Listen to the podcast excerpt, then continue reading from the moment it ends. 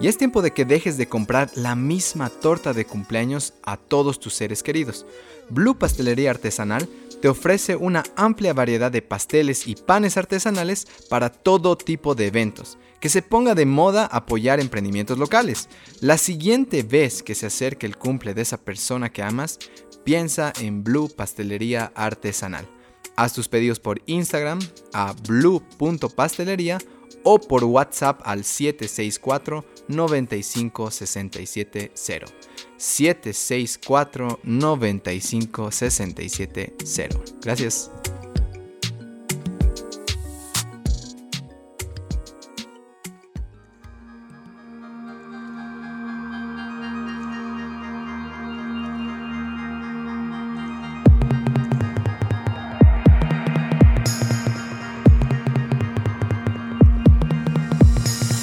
Hola, ¿qué tal amigos y amigas que escuchan Equilibrium Podcast? Volvimos. Bueno, mi nombre es Luis Muñoz y mi trabajo es conversar con personas valientes, emprendedores, ultra creativos, deportistas de alto nivel y maestros espirituales para que ustedes puedan inspirarse, relajarse y abrir la mente. Si es que es su primera vez acá en Equilibrium, Equilibrium es un podcast que les ayudará a encontrar respuestas, sentirse mejor, especialmente en bajones, e incluso sanar situaciones personales pendientes muchas conversaciones son completamente terapéuticas. Estamos en Apple Podcasts, estamos en Spotify y también estamos en Google Podcasts. Y bueno, si puedo recomendarles cuándo escuchar el podcast es mientras limpian la casa, están caminando, trotando, en el auto, alternativamente a la música. Es muy común que escuchemos lunes en la mañana full reggaetón, que no digo que esté bien o mal, es lo que tú eliges, pero el reggaetón no te va a ayudar a, llegar bien inspirado, ¿no? Ya sea a tu proyecto, a tu empresa, a verte con tu pareja o lo que sea, sino te va a dejar como, como una sensación más de viernes, creo, ¿no? Para la gente que sale de fiesta, aunque ahorita, no, bueno, sí hay gente saliendo. No salgan, por favor. Y ya les voy a contar por qué. Entonces, em, mi recomendación es que de lunes a jueves, al menos, escuchen podcast. No necesariamente Equilibrium, aunque obviamente voy a recomendar Equilibrium pero creo que ayuda a que la semana se sienta con otra energía. Escuchar historias, aprender, ver la manera de aplicar, ya sea a nivel corporal, mental o espiritual, va a hacer la diferencia, no me cabe duda. Entonces déjenme acompañarlos con mis invitados, la vamos a pasar súper bien en el tráfico, la vamos a pasar súper bien mientras están barriendo y demás, entonces anímense a escuchar Equilibrium mientras hacen tareas cotidianas comunes en su día a día. En cuanto a algunas noticias, antes de empezar este episodio, bueno, me ha dado COVID-19. Em, ha sido re chistoso, ¿no? Porque yo estaba haciendo un video para Ompalos que me había regalado unos, unas velitas, unos... Em, son inciensos, unos palitos santos. Son para hacer rituales, son geniales. Y la cosa es que en pleno video de Instagram digo, bueno, este palito que olerá y levanto el palito y digo, wow, no huele a nada, creo que tengo COVID, antes de saber que tenía, ¿no? Y de ahí me habla mi amiga Joana, que es enfermera y me dice, hazte la prueba.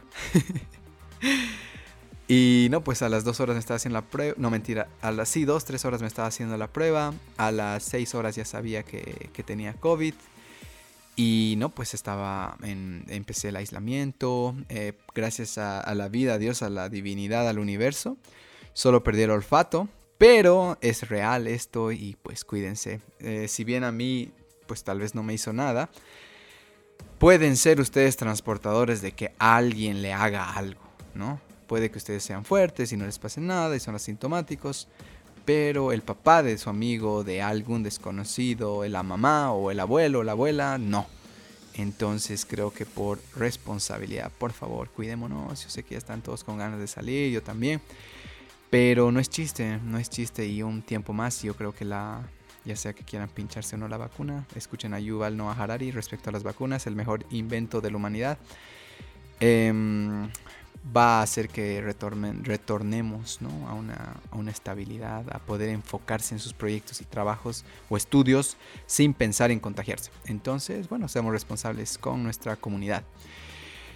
Otra noticia importante es que hemos renovado nuestra imagen en eh, Equilibrium Yoga, en Equilibrium Clubs y también en Equilibrium Podcast, que tal vez mientras escuchan esto ya están viendo que había un ligero cambio ahí hermoso que fue hecho por María José Quiroga Vargas, que por, cierto es tremenda diseñadora gráfica, freelancer. Por favor, dense una vuelta por su página.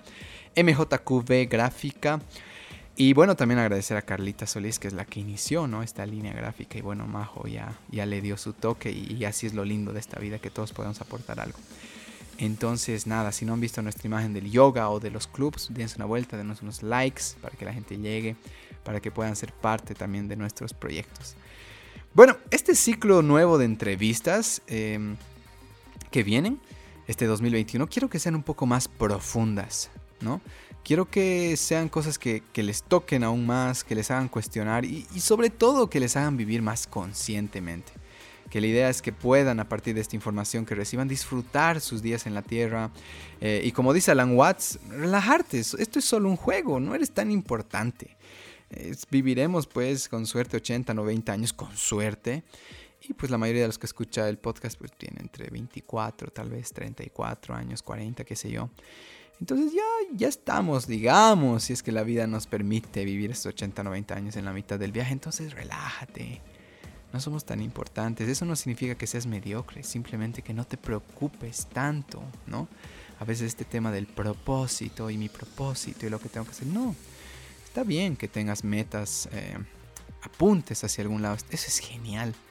La cosa es que no te pierdas en el camino de que pensar, ¿no? de que un futuro va a ser mejor que tu presente. Nada va a ser mejor que tu presente porque este es lo único que existe. Entonces disfruta este único momento, escucha con tus cinco sentidos, que acá estamos pasando un tiempo juntos, yo desde tus oídos tal vez o en un parlante. Y nada, eh, si puedes igual sonreír de, de, rato en rato, va a hacer que tu cuerpo se relaje. Por si acaso ese es un botón. Se habla mucho en el yoga de que para relajar el cuerpo sonríe nada más, aunque finjas la sonrisa, va a relajar tu cuerpo. Y bueno, obviamente necesito compartir esa información em, respecto a nuestras actividades, porque al final nuestras actividades permiten que este podcast y todos nosotros los que trabajamos en Equilibrium sigamos con vida, ¿no? Entonces, realmente para mí va a ser súper importante y súper valioso que los pueda conocer, que pasen clases de yoga conmigo o con Osmel, que es tremendo profe. Em, o tal vez nos veamos en un club de lectura, o tal vez se vean con el Alfie en un club de escritura. Eh, de verdad que para mí es súper importante conocerlos, tener sus historias ahí, poder escucharlos y bueno, qué mejor manera que hacerlo a través de nuestros proyectos. Y bueno, simplemente les decimos que tenemos clases de yoga toda la semana, hemos aumentado los horarios, hemos mejorado las, las horas porque sabemos que muchos de ustedes trabajan. Y bueno, lo bueno de todo esto es que es online, entonces no se tienen que mover tanto. Y pues le vamos, estamos viendo el lado bueno a esto, ¿no? Que es esa posibilidad de despertar, ponerte alguito, darte una duchita rápida y empezar tu clase en tu sala, con tu perro ahí al lado, con tu gato, que, van a ver cómo se van a volver locos.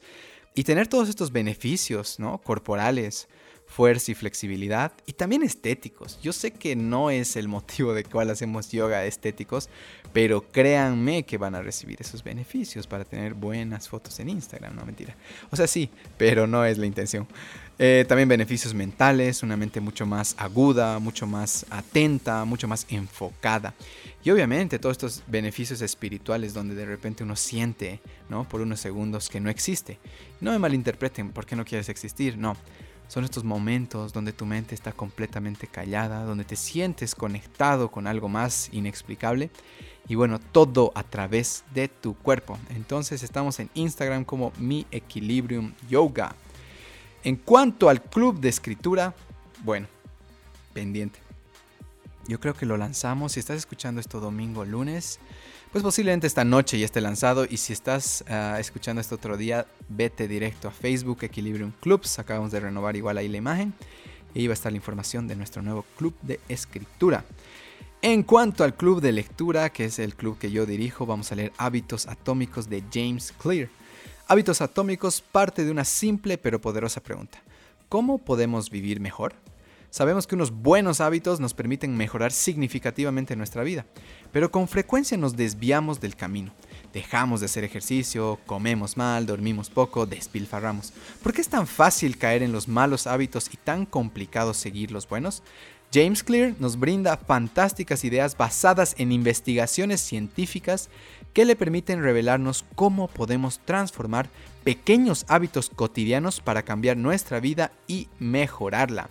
El libro está buenísimo y más para empezar este 2021. O sea, inevitablemente después de una pandemia, tus hábitos tienen que cambiar. ¿no? no puedes seguir con la misma manera de pensar porque si no vas a encontrarte con una pared. Entonces súmate al club de lectura donde no solo vas a leer con un grupo genial de personas, vas a conocer nuevas personas, vas a poder explicar tus perspectivas, vas a poder escuchar la perspectiva del otro. Es como leer un mismo libro 6, 7, 8, hasta 10 veces, porque las reuniones son de hasta 10 personas. Entonces, esa posibilidad de leer en grupo es espectacular. Hagan la prueba al menos un mes. déjense sorprender y capaz se quedan. Tenemos gente que viene hace dos años, el club tiene más de tres años de vida. Hay gente que viene dos años y agradezco de corazón, de verdad, que vengan tanto. Y también entiendo por qué vienen tanto, porque es de, de repente es una especie de terapia, ¿no? Una terapia muchísimo más barata también. Y bueno, espero verlos, conocerlos ahí, porque yo dirijo todas las reuniones. Ahora sí, me toca hacer mi presentación de mi, de mi amada, de mi amada invitada. Y bueno, no me voy a alargar mucho porque quiero que ya empiecen a escuchar. Pero todo nace de un video en Facebook, que luego me hizo recuerdo a la Adri Espinosa, que me había recomendado hace como 6-7 meses un episodio de Midnight Gospel. La cosa es que voy al episodio de, perdón, veo este video y digo, este es el episodio que la Adri quería que vea. Entonces me voy al Netflix, voy directo al último episodio que se llama My Mom, si no me equivoco, y no, pues termino llorando, termino pausando, escribiendo, sintiendo mucho. Y básicamente se trata de eh, Midnight Gospel, básicamente es, perdón por decir básicamente tanto, pero Midnight Gospel es un podcast que lo han vuelto serie, ¿no? Lo han, ilustrado, lo han animado.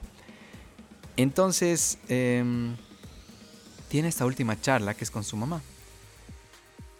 Y no, pues le pregunta cosas tan básicas como cómo te enteraste que estabas embarazada de mí, o qué sentiste cuando yo nací, cómo estaba mi hermano ese día. O sea, preguntas tan hermosas, tan básicas que todos estamos al, alcance de hacer y que no siempre las hacemos. Entonces dije, ah, no, yo necesito tener esta charla con mi propia mamá, tengo un podcast, ¿por qué no hacerlo? Eso no significa que no lo hagan si no tienen un podcast, pero fue como que necesitaba incluso tal vez sanar algo, ¿no? Sanar algo ahí, tener, tener más claro mis orígenes. Entonces, no, pues lo que van a escuchar hoy es, eh, de hecho, información que yo he recibido de primera mano, o sea que van a ser, van a conocerme casi más, muchísimo más rápido que yo en mis, en mis 20, en, perdón, 20 y tantos, en mis 30 años de vida. Entonces, nada, eh, mi mamá se llama Elizabeth Duarte, es una mujer maravillosa, ella ella estudió en Oruro, el colegio, en la universidad acá en Cochabamba, en la Universidad Mayor de San Simón, medicina. Y e hizo su especialidad en España, que es donde aparece Luis Muñoz. Em, si alguien vive en Barcelona y quiere contratarme para algo, voy a aprovechar este espacio porque estoy en la, eh, con la idea de irme para allá eh, y hacer mis papeles. Eh, denme una manito, solo tengo que trabajar un año allá legal. Y bueno, si alguien escucha y siente que quiere ayudarme, pues escríbame, por favor mi mamá es una de las personas más valientes y exitosas que conozco, ¿no? Ella desde cero, desde que puedo tener uso de la razón, se ha creado y van a escuchar mucho de eso. No van a escuchar hasta dónde llega, porque si no el podcast iba a ser muy largo, pero sí van a escuchar de cómo se ha construido, ¿no? A partir de valentía, a partir de riesgo y a partir de sentir, ¿no? De que ese era el camino. Es una tremenda viajera mi mamita. Ha viajado desde países, obviamente en Sudamérica, creo que se ha comido toditos los países o la mayoría. También hace poco está en Rusia, está en Corea, está en Japón, ha estado en, en Australia. Eh, bueno, pues Alemania, España, Italia. Es una Polonia, eh, Austria, bueno, pues muchísimos, muchísimos lugares maravillosos de este, que este planeta Tierra tiene para ofrecernos y, yo la admiro mucho por eso.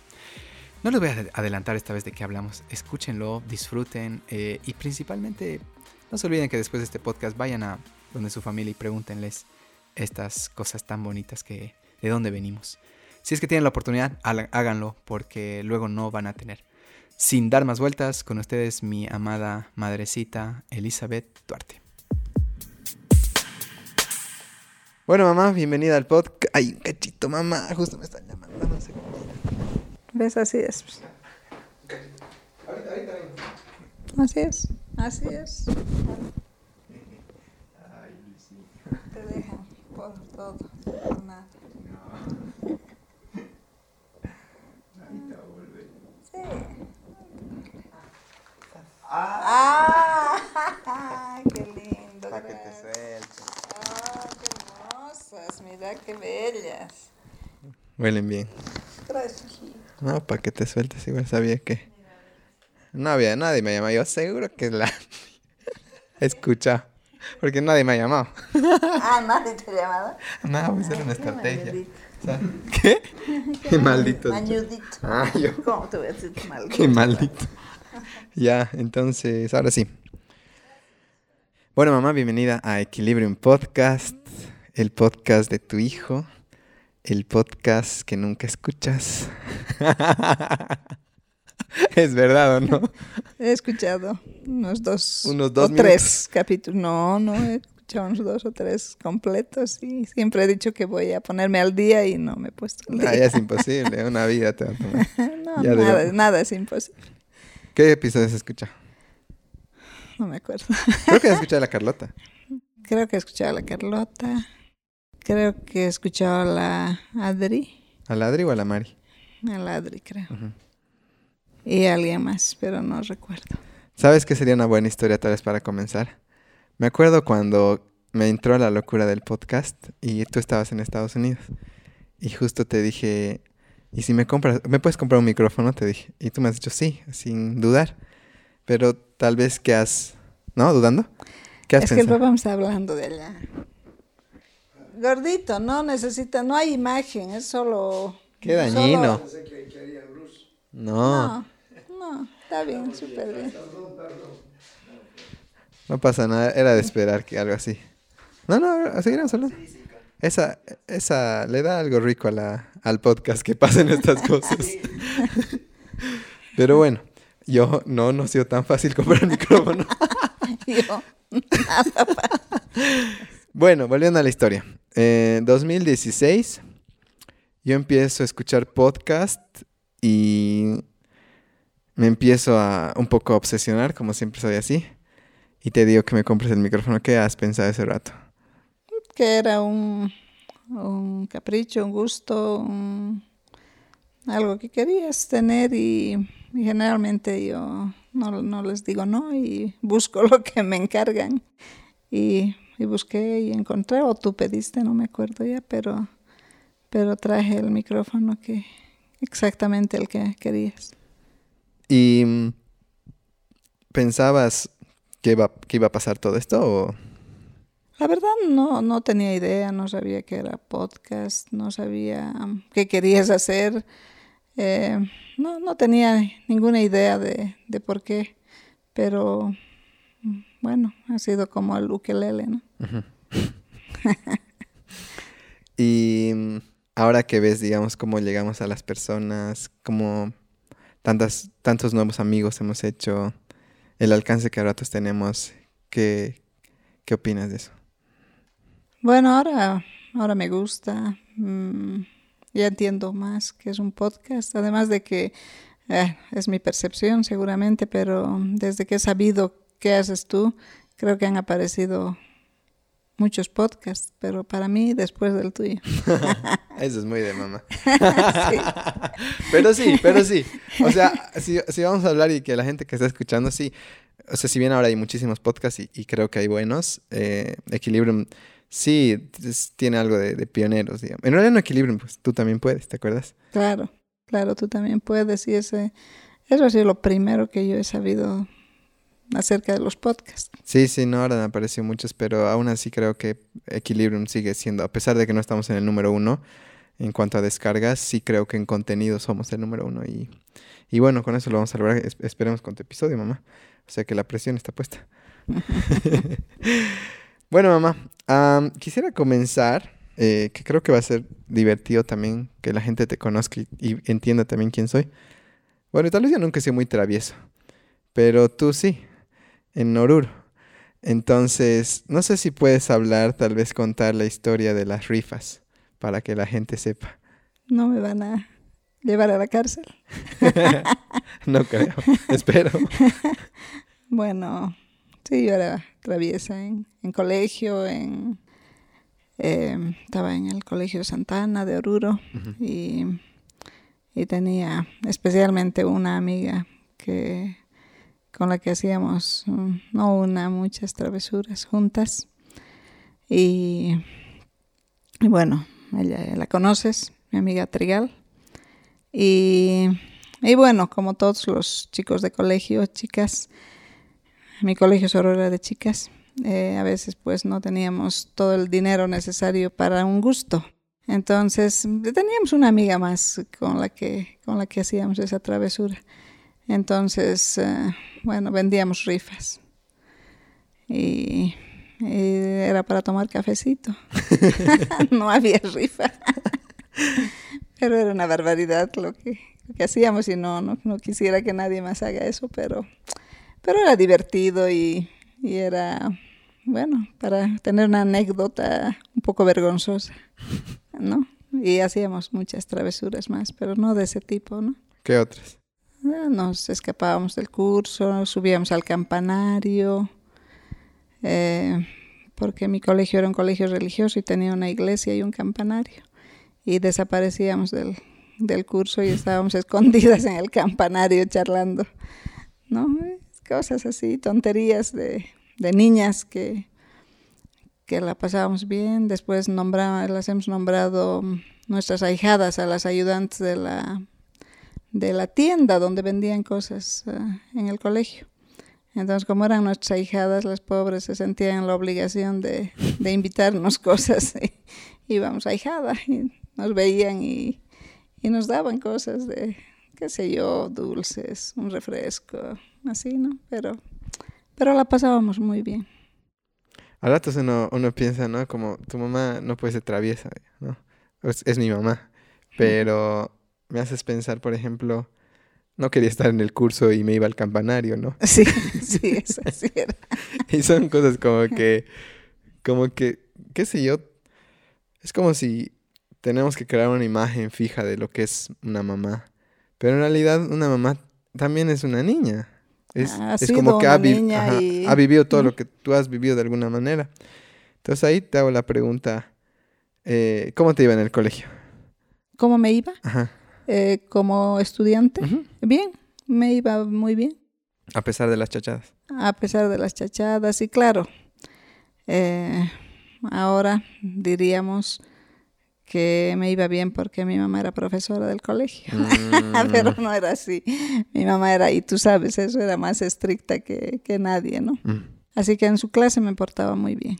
Pero las profesoras no nos querían, a, mi amiga Traviesa y a mí porque hacíamos travesuras, pero, pero cumplíamos y tampoco éramos...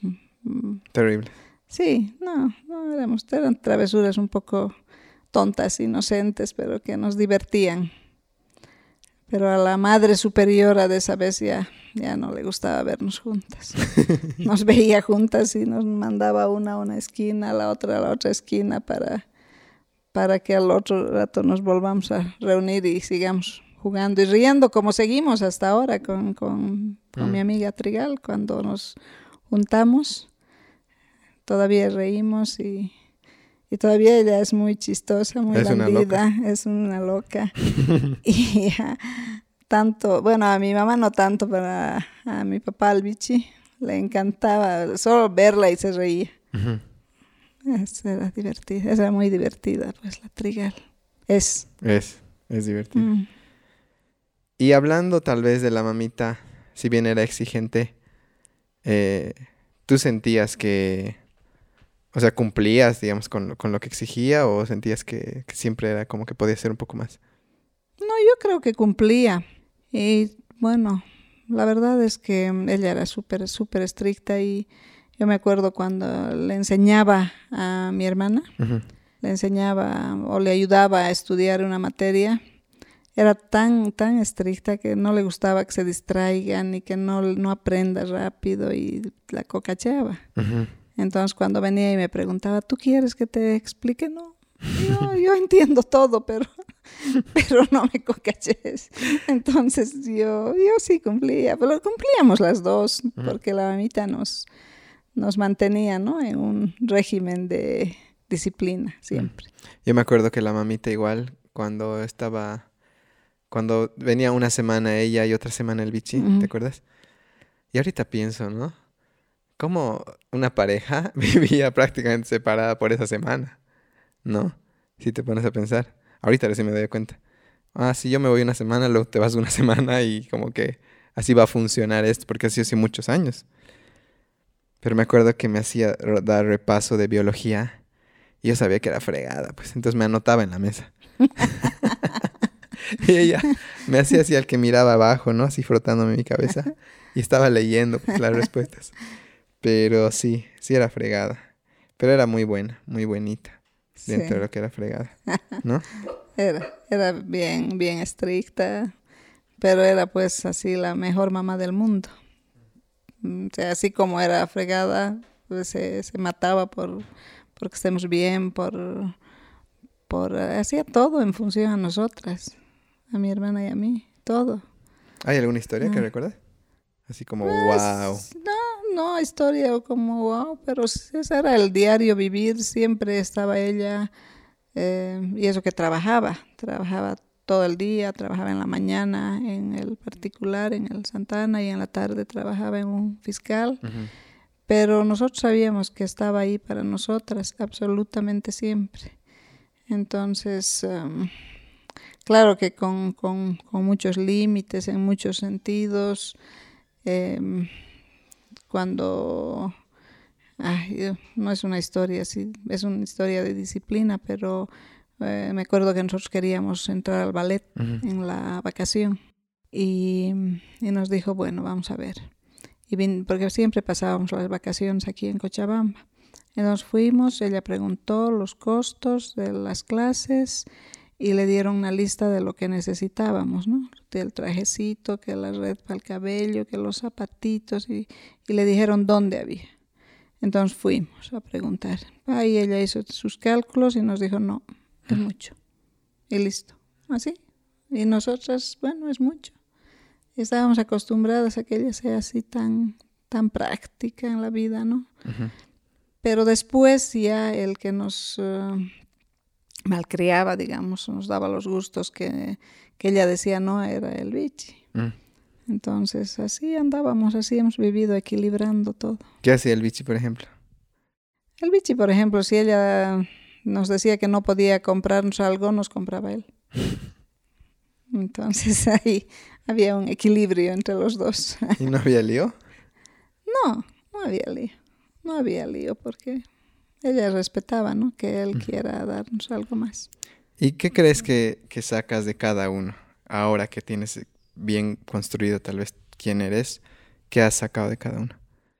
Ah, muchas cosas. Yo creo que muchas cosas, ¿no? El, el gusto por el trabajo de la mamita.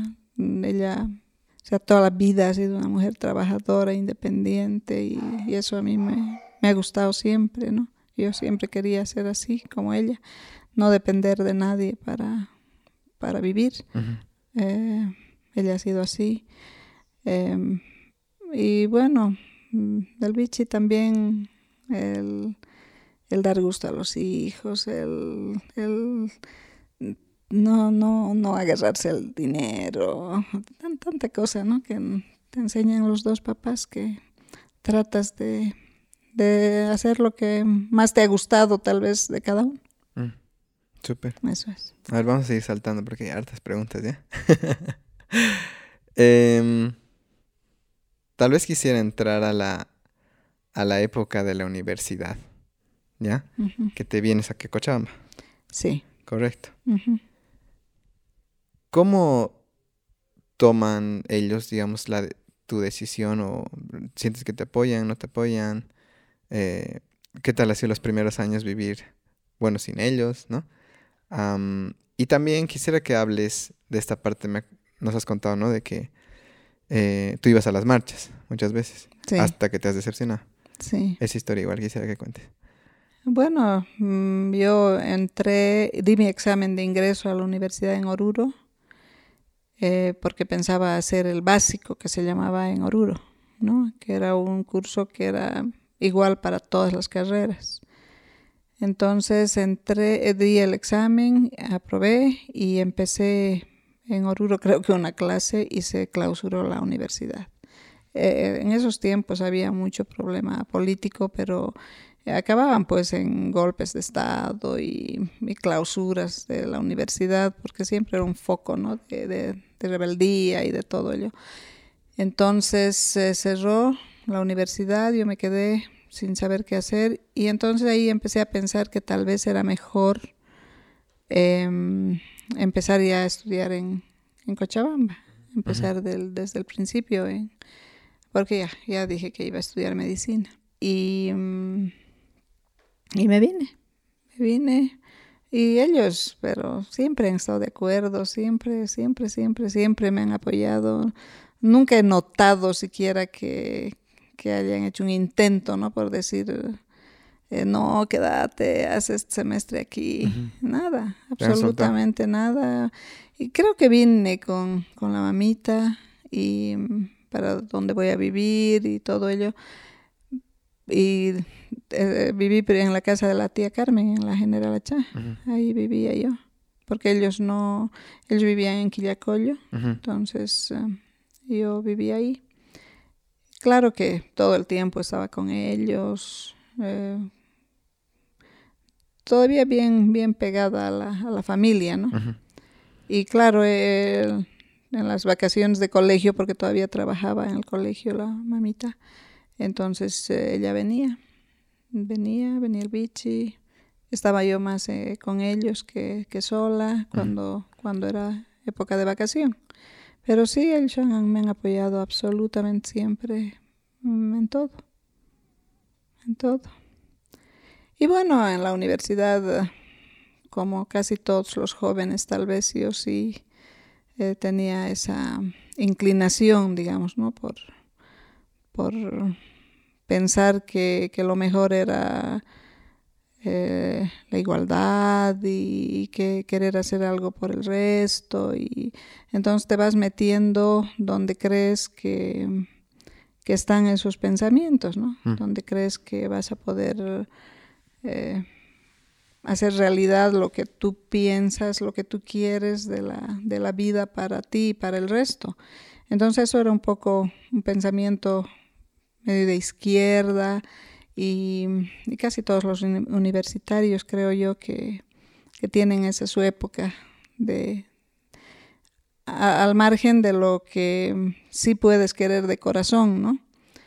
Entonces empezamos con, un grupo de amigos, amigas a, entrar en ese campo y bueno, éramos pues del grupo de los, de los que participábamos en asambleas, en marchas. Ese tiempo había los gobiernos em, militares que eran gobiernos de facto, eran eh, presidentes que entraban por golpes de Estado y nosotros nos rebelábamos a eso y salíamos a marchar y, bueno, eh, yo creo que es una pérdida de tiempo con que, al final puede tener un, resultado bueno porque eso sí a mí me ha permitido ver eh, cómo la gente que está en una situación de dirigencia en determinado momento utiliza a las masas, ¿no? A las masas eh, eh, un poco ingenuas, un poco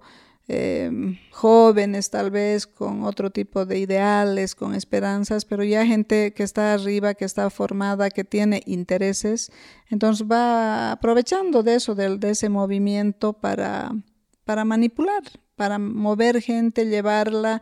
Yo me acuerdo bien, estaba en una, en una de esas marchas una vez y y salió el ejército y murió uno de los chicos que estaba delante de nosotros. Entonces, eh, bueno, eso te duele, ¿no? Te duele y te vuelve más rebelde y dices que cómo. que... Mm. Entonces, eh, ahí ya con todo eso dije, no, yo no me meto nunca más en esto y, y si yo quiero hacer algo, lo voy a hacer. O sea, si, si yo tengo esos principios, quiero ayudar a la gente, quiero igualdad, quiero lo que sea, bueno, pues, yo lo voy a hacer mm. En, en, mi campo de acción. Y nunca más, nunca más la política, hasta el día de hoy, nunca mm. más. Porque es así, ¿no? Lastimosamente es absurdo estar en eso. Mm. No, gracias por contar, porque, bueno, en el club hemos leído dos libros de Orwell. Igual algunas te he dicho que leas, ¿no? Creo que tienes. Sí. 1984. O sea, es una receta que funciona una y otra vez, ¿no? Y lastimosamente, bueno, lo que yo llego es cuando alguien, cuando tienes un dirigente, puedes tener dirigentes, líderes, lo que sea, ¿no? Pero hay que dudar. Sí, definitivamente. ¿No? Hay que dudar porque las, o sea, los humanos somos así, es como que las palabras también nos hipnotizan. exacto. ¿No? Entonces, de repente, cuando alguien, qué sé yo, empieza a utilizar un discurso demasiado bien hecho, bien armado, o sea, puede ser valioso, pero hay que dudar porque de repente tiene un fin. Exacto, exacto, y es en todo, lastimosamente. Eh, en todo tienes que analizar bien, tienes que pensar bien lo que haces, no, no, no puedes ser oveja. Mm. Nunca puedes ser oveja.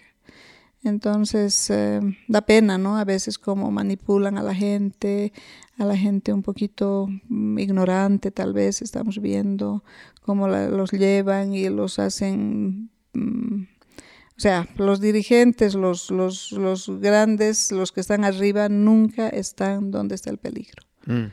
Entonces, nunca. jamás de los jamases. Entonces es mejor pensar bien lo que haces y para mí ha sido mejor, más provechoso personalmente mm, hacer lo que he hecho con mi profesión, con mi vida, con mi carrera y, cumplir lo que yo quería. Listo. Mm. ¿No? Pero ya no más, nunca más eso. Tal vez saltando un poquito este tema, pero manteniéndonos en la universidad. Cuando empiezas a acercarte al final de la U, eh, ¿estaba el plan de España o...? hacia lo que ha surgido. Bueno. O tal vez sabes que antes, un pasito atrás, vamos a decir. Tal vez sería bueno que cuentes cómo era el papá, o sea, mi papá, ¿no? Eh, ¿En qué año has coincidido con él? ¿O dónde lo veías? ¿Alguna materia? Bueno, hemos coincidido en una materia, ¿no? En un grupo de prácticas. Porque tú sabes que en la universidad hay no siempre estás en el mismo curso en todo, puedes tener una materia adelantada, otra atrasada, muy así más o menos andábamos. Pero hemos coincidido en una materia. Y, y, bueno, él siempre era así tan, tan estudioso, tan dedicado. Eh, él prácticamente solo se dedicaba a estudiar, él iba, él iba solo a las prácticas, no iba a las teóricas porque él hacía sus propias, él estudiaba de libros, resumía de libros y hacía sus propias teóricas. ¿Y qué pensabas de eso? ¿Es que este Gil, este no. creído, que no, que se cree para no venir a clases? No, no. ¿O ya te gustó eso? ¿O no, no yo lo conocía muy, muy poco de pasada y en esa práctica que coincidimos fue que él hacía su cuaderno de prácticas. y, mm, y, ahí tenía yo otras amigas medio locas que no hacíamos cuaderno de prácticas. Y, un día le dijimos que nos preste su cuaderno. y, su cuaderno era una, una, ternura, porque hacíamos prácticas, algunas prácticas con, con animalitos, así, ¿no? Y él, y él, ponía, por ejemplo, el pollito y, ay, qué bonito, y nos, nos cayó re bien, ¿no? Entonces, uh, sí, nos, nos hicimos amigos y empezamos a salir, pero ahí ya ya lo, ya lo jalamos, por ejemplo, para que participe en la semana médica, porque él no participa en nada de eso.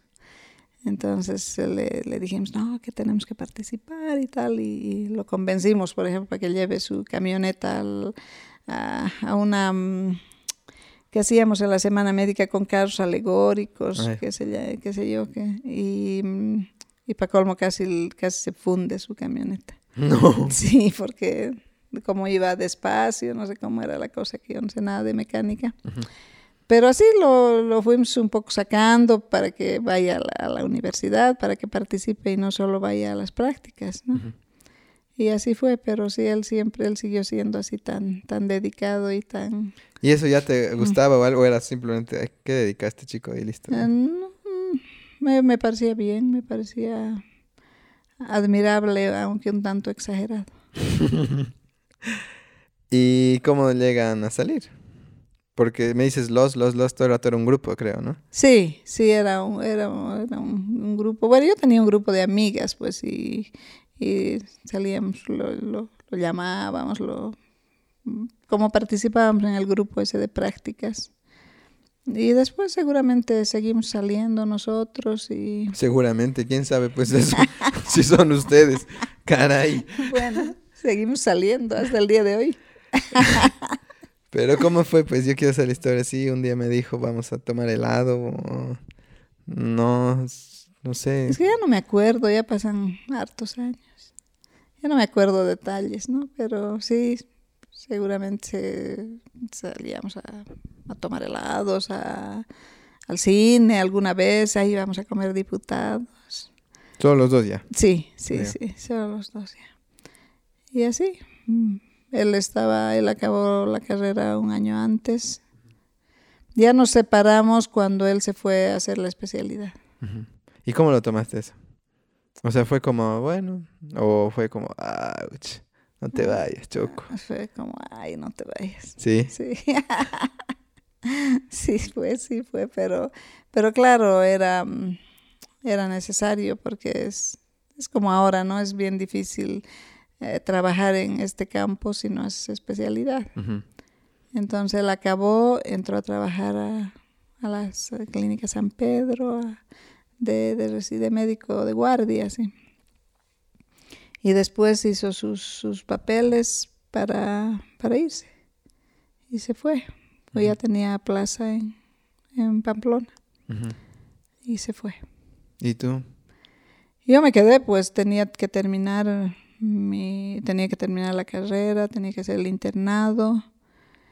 Ah, claro. mm, Faltaba. Mm, Sí, faltaba, mm, faltaba el internado, faltaba el internado porque él se fue cuando estaba en, yo en décimo, creo. Sí. Y ese tiempo también era un tiempo terrible para la política. Nosotros hicimos, era semestral el sistema en el que yo estaba.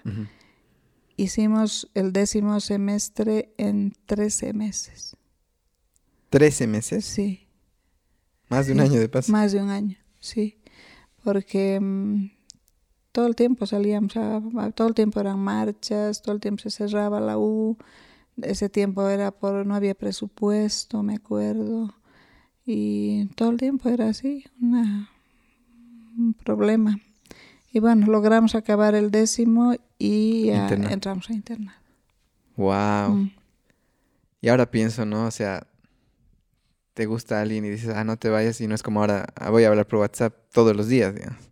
No, pues lo pierdes de vista totalmente. Es como la última vez que te despides, es como espero volver a verte, digamos. Claro, claro, porque las cartitas que van y vienen y que tardan 10 días. ¿Diez y días? 10 días tardaban esa vez. Ay, Dios, me da ansiedad. ¿Y Tardaban 10 le escribías o no? Sí, sí, nos escribíamos mucho al, al principio. Después un poco fue decayendo.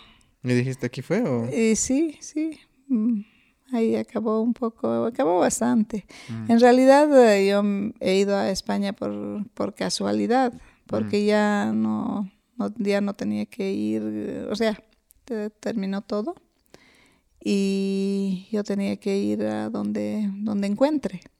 Entonces empecé a buscar y vi opciones. ¿Cuáles eran las otras opciones aparte de España? Era México Ujú. Y era Cuba. Mm. Mm. Pero en ambos lugares eh, había que esperar mucho para intentar entrar, no para entrar directamente, era difícil. Entonces estaba yo, yo iba al Hospital Viedma a, a hacer- a practicar, así cuando ya acabé el internado, con, un, mm, con el doctor Saavedra, que es mi colega ahora. Él fue mi profesor, endocrinólogo. Y, y un día estando ahí en, trabajando con él, apareció un amigo suyo que había sido su compañero en la facultad de medicina en La Paz. Y me presentó y me dijo, él vive en España, tal vez te puede echar una mano y tal. Entonces, eh, ese doctor mm, sí me, me ayudó mucho. Él vivía en Sevilla y me dijo, sí, hay, hay plazas, anda, yo te doy trabajo, yo tengo una clínica. Mm. Él tenía una clínica del dolor. Y claro, yo trabajé ahí de, de ayudante, ¿no? Y Pero antes, antes, o sea, empiezas a hablar con él y, o sea, ¿con algo asegurado te vas o simplemente ven y... No, con algo, bueno, con, con la seguridad de que iba a trabajar. Ah, al menos trabajar. Claro. No, no estaba seguro que ibas a entrar. No, no. Pero él me, él- irse así. pe- pero él me dijo que, que sí habló en, en los hospitales de Sevilla y que había posibilidad de que, de que entre Ya. a hacer la residencia. ¿Y ahí era pagando o cómo era? No, no era pagando, pero tampoco te pagaba. Ah, Esa era la cosa. tenías ¿no? que trabajar, sí, Ah, sí, tenías para- que trabajar para, o tenían que mandarte, ¿no? Y de aquí no me podían mandar. Entonces, em, hablé con, con mis papás Mm. y los dos, como siempre, me, me apoyaron y me dijeron, bueno, nosotros podemos hasta aquí. Y pasajes, una cantidad para que estés un tiempo y después nos avisas Mm. cómo te va. Wow. Y, Estoy bueno, nervioso, quiero llorar igual. y me fui. Y me fui, y me fui, me fui a Sevilla. Sabes, antes, una pausita aquí antes de entrar a Sevilla. Hay una historia igual que, que has contado alguna vez de, de la mamita. En el que antes de que te vayas. que se ha desmayado. Ajá. Así, la mamita era tan, tan valiente. Yo, yo soy pues un desastre, porque cuando ustedes se tienen que ir, yo lloro, reclamo, ¿no ve? Hago lío, me enojo y digo, no, ¿cómo me van a dejar? O lo que sea, ¿no ve? Porque me cuesta, digamos, que usted se vaya. Pero ella era tan valiente, nunca me dijo, no te vayas, o qué pena, me voy a quedar sola. Y ella sí se quedaba sola porque eh, ya no estaba mi hermana. Y, y bueno, la relación con el, con el bichi no era la mejor. Entonces, eh, pero ella era una mujer muy fuerte. Nunca, nunca, ni una vez me ha hecho sentir que yo la estoy abandonando. Y, y me fui, me fui, fuimos al aeropuerto, fueron ella, el bichi, el tío, Albe, em, la tía Carmen, así un grupito a despedirme, ¿no? Al aeropuerto.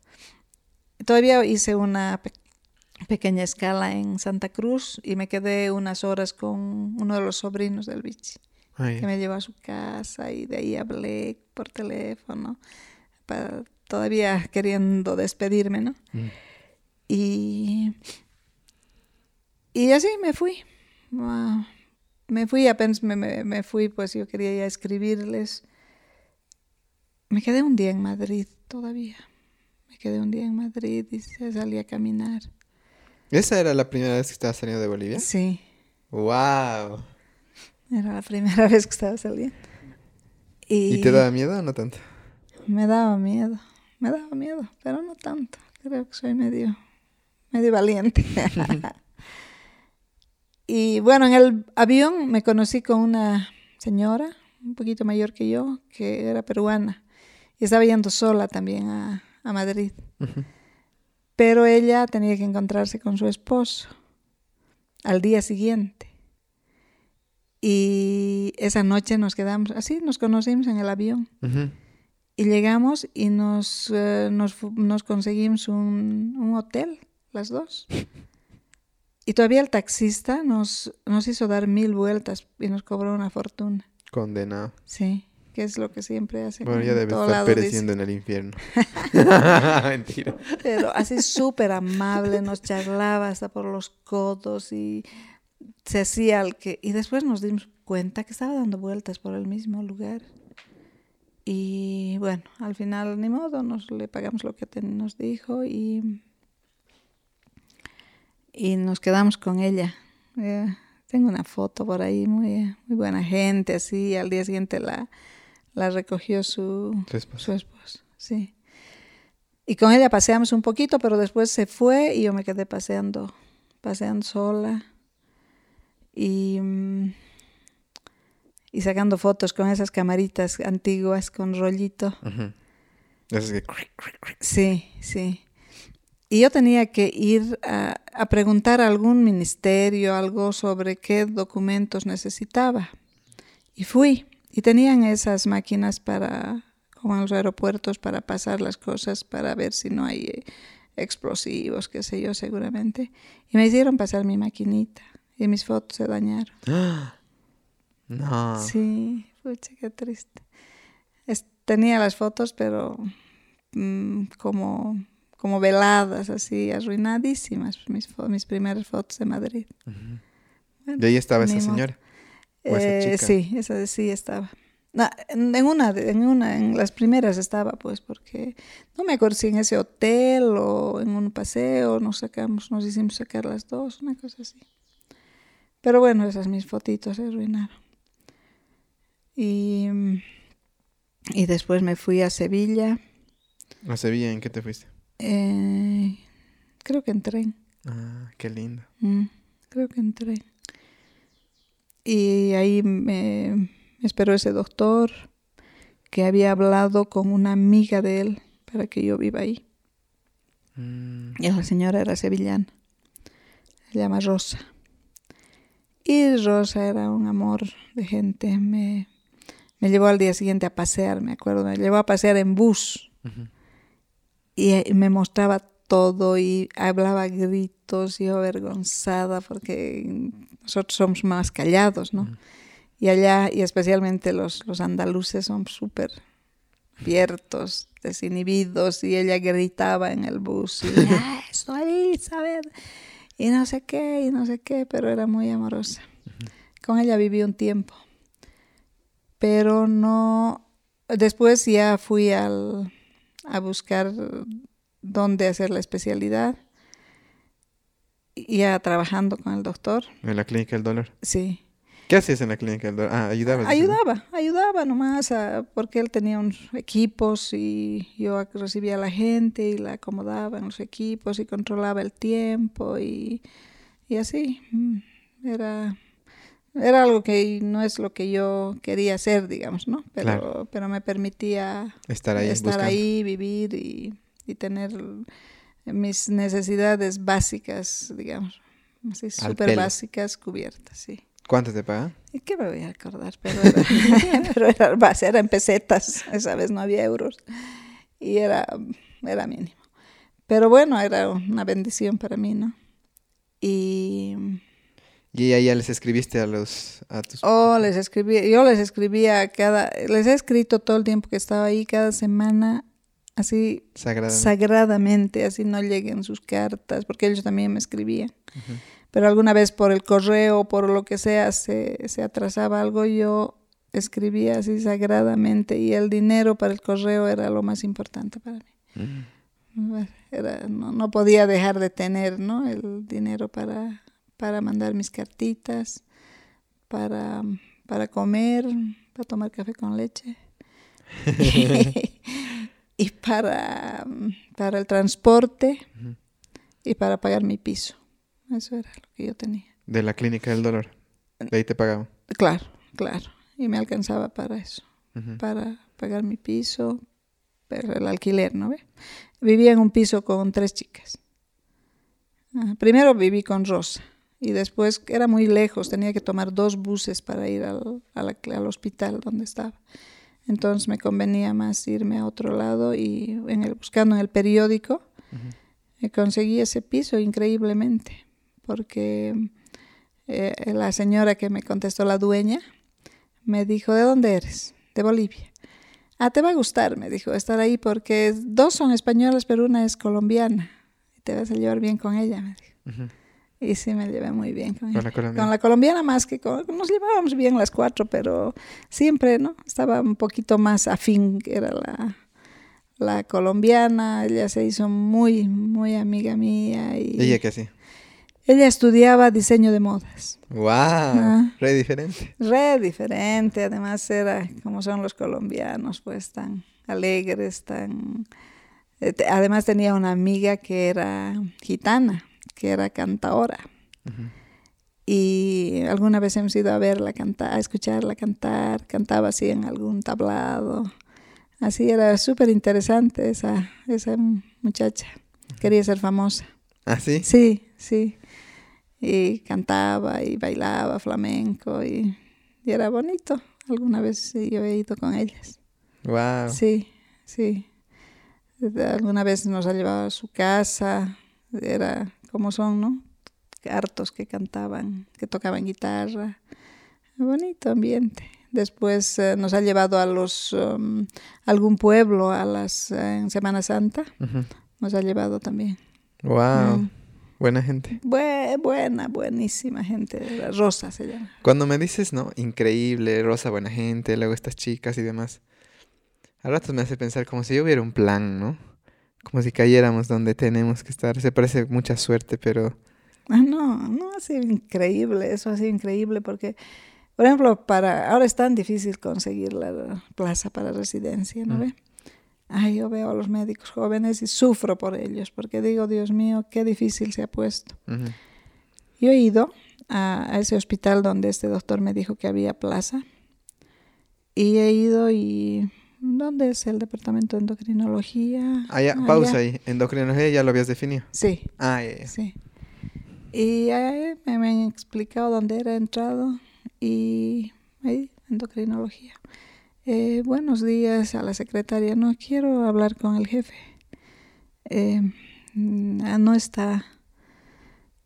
Eh, ¿Lo puedo esperar? Claro, espérelo. ahí. Yo, ¿quién es el jefe?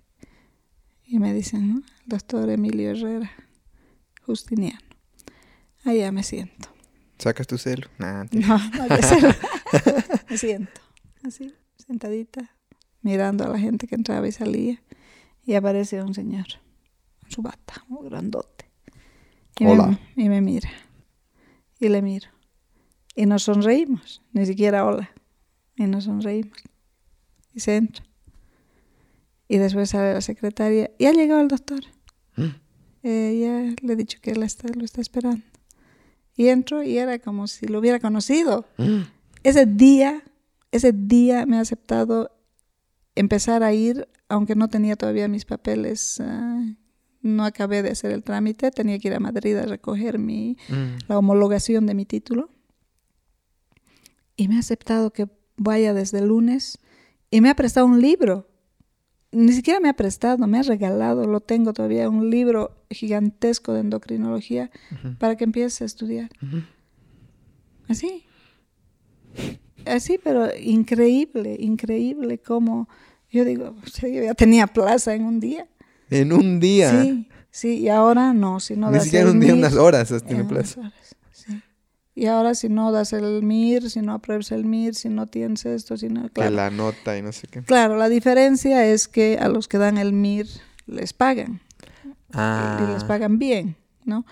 Pero para mí, que, que no, no quería, digamos, pasarme el tiempo eh, de, de ir un año a estudiar para el MIR y todo eso, yo decía, yo trabajo, vivo con lo esencial un tiempo, pero hago mi residencia, eso era lo más valioso del mundo. ¿no ve? Ah. O si, si, como en el caso de otras personas que sí tenían las condiciones de que les manden dinero de aquí, o sus papás, o lo que sea, era una maravilla el poder ir y conseguirte plaza así, Mm. ¿no ve? Lo más importante, la plaza. Pero ahora es imposible, no, no te dan aunque el jefe de servicio te, te quiera dar, pues tienes, Mm. que, tienes que dar el Es un MIR. trámite. Mm, tienes que hacer el MIR, dar, aprobar y todo eso, ¿no? Que, que lleva pues por lo menos un año más. Así, así ¿Al cuánto sido. tiempo de lo que llegaste tenías ya la residencia? Más o menos. Yo creo que al, al mes, ni, ni un mes. ¿Al mes? Ni un mes, yo creo que ni un mes, porque he estado un par de días en, en Madrid, me he ido a Sevilla, no, yo creo que a las dos semanas. Ya, Guau. ya tenía plaza. Y, y te hago una pregunta. ¿Pensabas así ya, si en tres meses no sale, me vuelvo, así seis meses? ¿O, o rezabas en las noches, así algo? Creo que nunca he pensado que no va a salir. Que, sabías. Creo que nunca he pensado de pensamiento positivo. He ido, claro, sufría de, de, de haberlos dejado aquí, los extrañaba, todo, ¿no? Pero, pero así, así, impresionante. Ahora digo, con lo que sé de los chicos que salen médicos y les cuesta tanto, digo, Dios mío, ha sido una bendición. Wow. Ha sido una bendición porque además eh, he empezado a ir y ya eh, vas a estar en tal lugar, me ha asignado, después me han cambiado, me han hecho... Todo fluido. Todo, todo una maravilla y tenía los médicos que ya eran mm, especialistas, pues ya me querían tanto. Había uno con el que he rotado la parte de, de salas de internación. Eh, Todos los días se daba el trabajo de darme clases de endocrinología. Yo digo, yo tenido profesores particulares de endocrinología. Era de buen tipo ese doctor. Era de bueno. Era, mm, sí, acabábamos de hacer todo lo que teníamos que hacer y ya. Él me decía que, que voy a estudiar, que voy a repasar y, y estudiábamos. Mm. Era así, muy lindo. Y algo que me llama la atención, ¿qué crees que hacía la diferencia para que tú dices todos eran buenos tipos conmigo, ¿no? Algo, algo, o sea, obviamente tal vez simplemente eras tú, pero ¿qué crees de, de esa esencia que hacía que la gente, pucha, sí, que estoy dispuesto a ayudarte? No sé, una bendición más. Dios. No sé, yo, yo digo, no sé, tal vez eh, tanto, tanto desear, ¿no? El bichi, la mamita, pensar, seguramente ellos eran los que rezaban porque me vaya bien. Eh, no sé. Pero ¿qué cualidades tal vez tú has tenido así sin, sin, sin modestia, digamos? ¿Qué cosas tú siempre has tenido bien marcadas que crees que te han ayudado a avanzar? Ah, Bueno, yo, yo por ejemplo era... mm, y, a ver, modestia aparte. En, el, en esta, esta gente que ya era especialista en Sevilla, eh, tenía muy buen concepto de la formación que, que recibimos en, San Simón. en San Simón, sí. Mm, por ejemplo, eso. ¿no? Y me acuerdo que había uno, como siempre hay gente que es más escéptica, más, ¿no? Y seguramente él con el que yo rotaba, este que te digo que era muy buena gente, que era mi profesor particular, seguramente alguna vez habló, ah, está bien formada, sabe, o lo que sea, ¿no? Y, y fue este otro un día. ¿Y cómo has dicho que no sé qué? A ver, una prueba. Y agarró un, un folder y a ver, ¿qué hacemos en este caso? Una cosa así. Y bueno, mm, por la bendición de Dios, eh, contesté exactamente lo que tenía que contestarle y, y además eh, con, con criterio, digamos, ¿no? De por qué esto, por qué el otro, por qué el otro. Y me preguntaba de todo y el otro le decía, ves, yo te he dicho, te he Mm. dicho, que es eh, la, la, la formación es buena en, en- Bolivia. Y bien. Después, am, otra cosa que cuando me homologaron el título, em, a los de San Simón no nos hacían dar examen. A los de San Andrés sí, de La Paz. Pero a los de San Simón directamente nos homologaban al título español. Wow. Entonces esas, esas cosas yo creo que te daban, ¿no? Cierto, cierto prestigio, sí. Entonces, eh, otra cosa que nosotros aquí hacemos harta práctica, ¿no? Nosotros sabemos suturar, sabemos atender partos, sabemos muchas cosas como estudiantes o como médicos egresados. Allá son un poco más teóricos. Claro, no les dejan tocar tanto, ¿no? pues nada. Entonces eso también les gustaba, les, les admiraba, digamos, que nosotros habíamos hecho todo eso, ¿no? Que teníamos esa experiencia. Mm. Entonces sí, está estaba muy bien vista la, la medicina, digamos, la formación médica allá, ese tiempo. No había muchos eh, bolivianos, eh, entonces te trataban súper bien, ¿no? Bienísimo. Yo nunca he tenido un problema de, de sentirme relegada, de sentirme mal con ellos. No, eran, eran muy, muy buena gente todos. Y en este, digamos, caminar por la especialidad, ¿así sientes que simplemente estudiabas y pasabas o era algo como que, pucha, no era realmente durísimo? No, era, era durísimo. Algunas cosas son, son complicadas. eh, Ujú. ah, eso, por ejemplo, mi especialidad es súper amplia, aunque no parece y había aspectos que me complicaban, digamos, la, la, vida, no quería, no quiero adentrarme en algunas cosas y, y he ido eh, escogiendo lo que me ha gustado de todo eso. Y así pasó. Así pasó. Y aquí tengo una pregunta. Mientras estabas pasando todo esto, como que retomaste contacto con, con, el, con el Luchito Muñoz. Sí, claro, claro. Eh, él estaba en Pamplona y... ¿Cuánto tiempo de Pamplona a Sevilla ahí? De tiempo, de, ¿sabes? de un extremo al otro, creo que mm. se, por tierra deben ser, no, no sé, ya no me acuerdo bien, pero es de un extremo a otro. Pamplona está al norte de, de España, pues en la, casi en la frontera con, con Francia. Y Sevilla. Y Sevilla está al sur, es el final de, de, de España. Ya. Claro, es Andalucía. ¿Y así quién le ah. escribió a quién? ¿Tú le has escrito o él te ha escrito? No me acuerdo ya cómo ha sido, pero eh, mm, la tía Vero creo que le ha avisado que yo estaba yendo. Bueno, hay, hay historias por ahí. Y, mm, pero sí, ya hablábamos por teléfono. Ah, por teléfono. Sí. Yo tenía pues una, una gran, gran, gran ventaja que era que podía hablar por teléfono un poco más porque teníamos una conexión en ese piso que nos ayudaba a hablar alguna vez por teléfono. Ah. Pero... Ahí nomás. Sí, pero entonces hablábamos alguna vez. No, no escucha el gobierno de España esto, mamá. Porque la llama... no, por ahí. La las llamadas, por ejemplo, aquí a Bolivia eran de caras.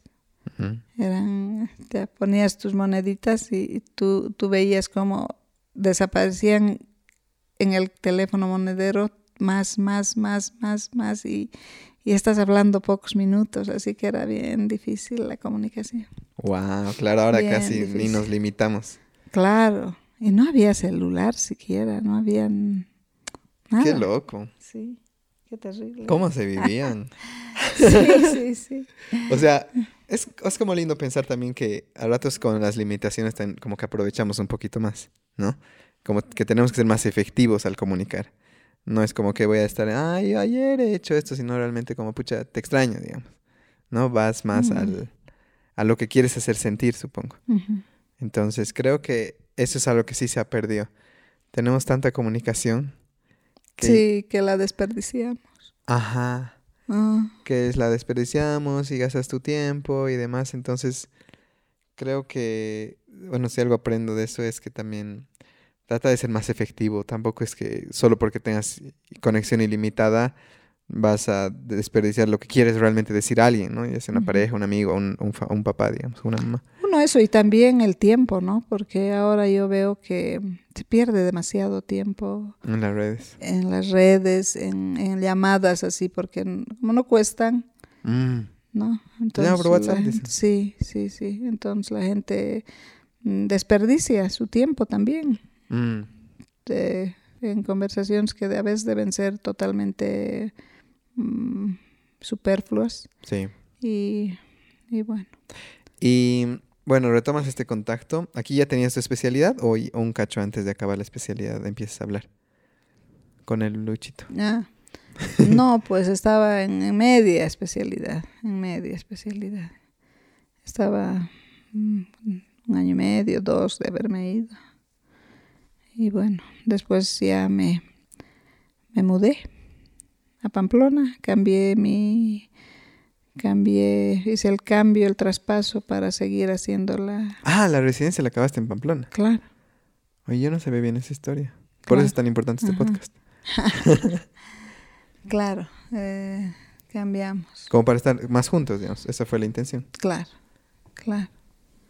¿Y qué tal llegar y verlo de tiempo? Ah, bien, bien, como siempre, bien. Él, como siempre, bien dedicado, bien prestigioso en la clínica. Ya lo querían, tipo. claro, era, era, era, incluso más, ¿no? Porque él, a él, por ejemplo, le gusta, le gusta la parte quirúrgica, le gusta eh, meter las manos, como se dice, ¿no? Y y a él lo llamaban siempre para canalizar, para hacer esto, para punciones, para todo. Porque, siempre dispuesto. Porque, claro, porque la formación allá no es tan, no es tan práctica, pues. Ah. Entonces él era el que tenía esas, esas habilidades. Sí, sí. Bien, estaba bien. El Y o sea, feliz. digamos que ya empezaron a vivir juntos, iban juntos a, la- a trabajar, luego se volvían, ¿o cómo era eso? Claro, claro.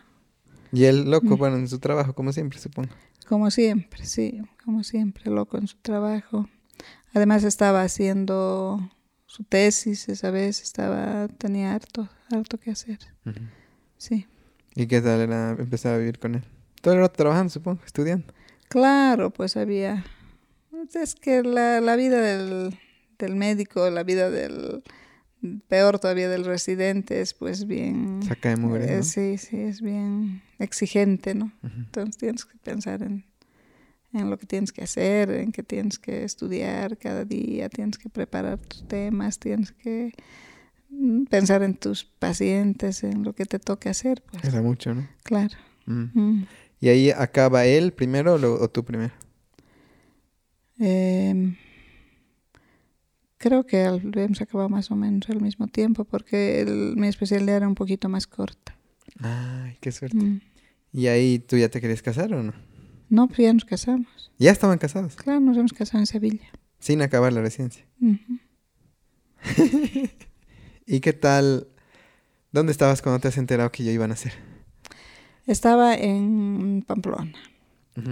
En, en la clínica éramos ah,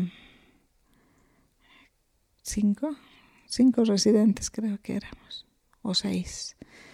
Pero había dos que eran un par de, de locas, ¿no? La- las dos chicas que estaban ahí conmigo y que, y que ellas pues me miran un día, una de ellas me mira y me dice, estás embarazada, estás embarazada. Y yo, no, no. Y no, vamos en este momento. Y me han llevado, pues, pero así a rastras al laboratorio. Y Y sale. me han hecho sacar sangre y salió. Ahí no estás, no le has dicho al papá nada. esto- ¿Has ido con ellas? He ido con ellas. claro, he ido con ellas. Eran unas locas. Y, y bueno, ahí empezó ya otra, otra etapa, ¿no? De, de, de pensar, de, de avisarles a- aquí, de pensar todo, porque mm, lógicamente tener un bebé en otro país es... eh, mm, te asusta, ¿no? Mm. Dices, ¿y ahora qué voy a hacer? Y además estoy en la residencia, ¿cómo voy a... eh, ¿Cómo voy a estudiar? ¿Voy a estar mal? ¿No voy a estar mal? Y yo estaba re mal, re mal, ¿no? Entonces, eh, pero ahí había, mm, nos han atendido tan bien, tan bien en la misma clínica, en la misma clínica, que era una clínica así súper buenísima. Eh, teníamos mm, el ginecólogo, el pediatra, el, Tremendo. todo, todo el equipo, ¿no? De gente que, que, te, que te hacía todo el acompañamiento y, y nos cuidaba y, y todo eso, una maravilla. Y la respuesta honesta, ¿querías que sea hombre o mujer? Hombre. Ay, qué bien. hombre, así, hombre, hombre. Y, y yo no quería que me digan, pero me han dicho. pero, mm, pero bien, ha sido muy, muy lindo todo porque cuando todos han sabido, todos han empezado a mandar cosas. Hasta mis amigos de, de Sevilla han mandado regalos, Regalos. para ti. Era una cosa. Porque primero yo, yo le dije a la mamita que "Mira, tienes que mandarme, qué sé yo, ropita, esto, el otro, ¿no? Y me mandó con alguien unas cuantas cositas. Y no, me mandó, pues, qué sé yo, chambritas, esas cosas, ¿no? Y después era tal la cantidad de cosas que, que, que mandaron todos los amigos que le dije, mamita, no me mandes nada más porque ya es demasiado. Es demasiado lo que tiene. Y, y bueno, Antes de nacer. antes de nacer. Wow. Antes de nacer. Y cuando naciste, más aún. Entonces, por ahí hay fotos con todas las cosas que te han regalado en España. La gente ha sido maravillosa. Y, y tal vez entrando antes de eh, ahí a lo que, bueno, nazco, ¿cómo ha sido el día que he nacido? ¿Dónde estaban? Bueno, para empezar, que no había que te- tenía siempre te dan una fecha probable. Y nada, yo seguía muy tranquila, trabajando, yendo a la clínica y esto. Y un día mi jefe, que era bien especial, ¿no? Pero también era para él el, el que una persona esté esperando un bebé era así como algo sublime, ¿no? Desde que yo, desde que supo que yo estaba embarazada, él me besaba mi mano, todo era, era noble mi, mi jefe. Era muy ceremonioso todo eso. Y un día me dice, ¿y, ¿y usted qué sigue haciendo aquí? Porque ya era la fecha probable y, y yo seguía, ¿no? Tan tranquila. Yo le digo, bueno, sigo porque no pasa nada, no hay ningún cambio. No, me dice, desde mañana no quiero verla. Tiene que quedarse ¿Eso qué fecha en era? la casa. Yo nací el 23 de noviembre. Sí, ha debido ser más o menos el 10. Ah, el 10, Sí, dos semanas antes sí, más o menos. Sí, pero ya tenías que nacer, pues te has atrasado, te has atrasado. No como- sabía. no sabías, te has atrasado No como, sabía. como 10 días. ¿10 días? ¿Tenía que Más ser escorpión? más o Más menos. bien, ¿no? Y entonces me quedé en la casa hasta que ya fui a mi control otra vez y, y dijeron que, bueno, había que mm, inducir, se llama, ¿no? Estimular para que el bebé nazca. Yo me quería quedar. Y tú te querías quedar, no querías salir a este mundo cruel. Este mundo cruel. es un mundo cruel. Y fui, y bueno, ya me internaron para hacer eso. Y cuando empezaron a hacer la inducción, nada, no había, no había progreso, no había nada. Entonces me llevaron a hacer una, mm, una ecografía Ujú. y tú estabas, bueno, me provocaron una contracción, uno de esos dolores de, Mm. de parto, Mm. una. No, yo no quería saber, no, ¿dónde está el anestesiólogo? Quiero anestesia, quiero que me calmen el dolor, yo no quiero que me duela nada. Y allá son especiales, pues no, no, No te dan así nomás, ¿no? No te dan así nomás anestesia, no te dan, no, no quieren cesárea, no quieren que sea quirúrgico. Eh, Evitan Natural. en lo posible que sea quirúrgico. Pero yo, pues la cobarde, no, a muñequear, porque era un, el anestesiólogo era un colega ecuatoriano y él me puso la anestesia. Pero no había progreso, entonces eh, me llevaron a hacer la ecografía y estabas con, que se llama circular de cordón, Oh. con el cordón umbilical envuelto en tu cuello y con el esfuerzo del, de la inducción empezaste a sufrir. Entonces dijeron, no, ya hay sufrimiento fetal, tenemos que hacer cesárea. ¿Cuánto marcará de eso en mi vida hoy? Eh, A ratos pienso. Porque dice que ah, desde que estás, digamos, llegando al mundo hasta tus 5 o 7 años, todas esas cosas como que van a marcarse cosas, digamos, en tu vida. así. Ah, y, y a ratos pienso que, digamos, la- esta ansiedad que tengo debe tener que ver algo eso, ¿Será? del sufrimiento. Claro, es, una- es un reto que me ha tocado, digamos. Claro. ¿no? Porque nadie es como, ah, le voy a poner el cordón en su cuello. No, pues, no, Nada, tú pues. solito te has enredado. Tu culpa. Claro, porque antes cuando hacen los controles nunca había, pues eso. Yo me No, enredado. entonces, claro, es el bebé el que se, Qué se- loco. Me hace pensar harto eso. Y, y nada, hemos, me han metido a quirófano y era pues espectáculo, estaban mil gentes yo ahí, y como había tan pocas cesáreas, todo el Claro, mundo quería, claro, todo el mundo quería ver las que los, los especialistas, todo el mundo que, y además como era, el, al papá lo conocía toda la clínica, todo el mundo, a mí no tanto, pero a él lo conocía todo el mundo. Y lo amaban. y lo amaban, entonces eh, a ella tuvo que ser cesárea. Y, y así ¿Y naciste. qué tal si verme por El, primera vez? el bebé más bonito y más grande y más gordo de ese día. y cuando, después de que... ¿Y ella oral salió? De que, sí, de que desde que saliste, de que te sacaron, eh, me mostraron. ¿no? Me, me- yo estaba así para, para suturar, para todo lo demás. Me, me sedaron un poquito para que me duerma un poco, ya después de que tú naciste, ¿no? Y, y me mostraron, me, me pusieron aquí a ti, así. Y yo te miré y tenías una, como una B aquí en tu frente. Y yo dije, me voy a acordar de eso para que no me lo cambien. ¿Y no hay la ve? Creo que no soy yo, mamá. No, no, pero había pues después de... de ¿Quiénes son? Mi familia. después de, de chiquito, de, cuando ya, Ay, ya pasó todo y me, me te trajeron otra vez y todo eso. Yo, yo miraba pues, tú. Muchas era películas veías, mamá. Como una B. A sí, a ver, para que crea que te cambie. Pero así fue. Y, O sea, ese rato te sedaron, yo me fui. Y te llevaron, claro, seguramente te llevaron a, a bañar, a todo eso, ¿no? Y Bien. después ya el bebé más, más lindo y perfumado me, Te han traído. me traían, sí. ¿Y qué has pensado? Sí. Ay, ¿qué habré pensado? Estaba feliz. Estábamos felices. Y así fue muy lindo. Pero nos quedamos como 14 días en la clínica. No por necesidad, sino porque eran tan buenas gentes que decían, ¿cómo van a volver solos a su casa sin, no saben qué van a hacer con el bebé? Mejor ella que se quede aquí. Ujú. Y Un así, hotel, a- básicamente. Así, sí.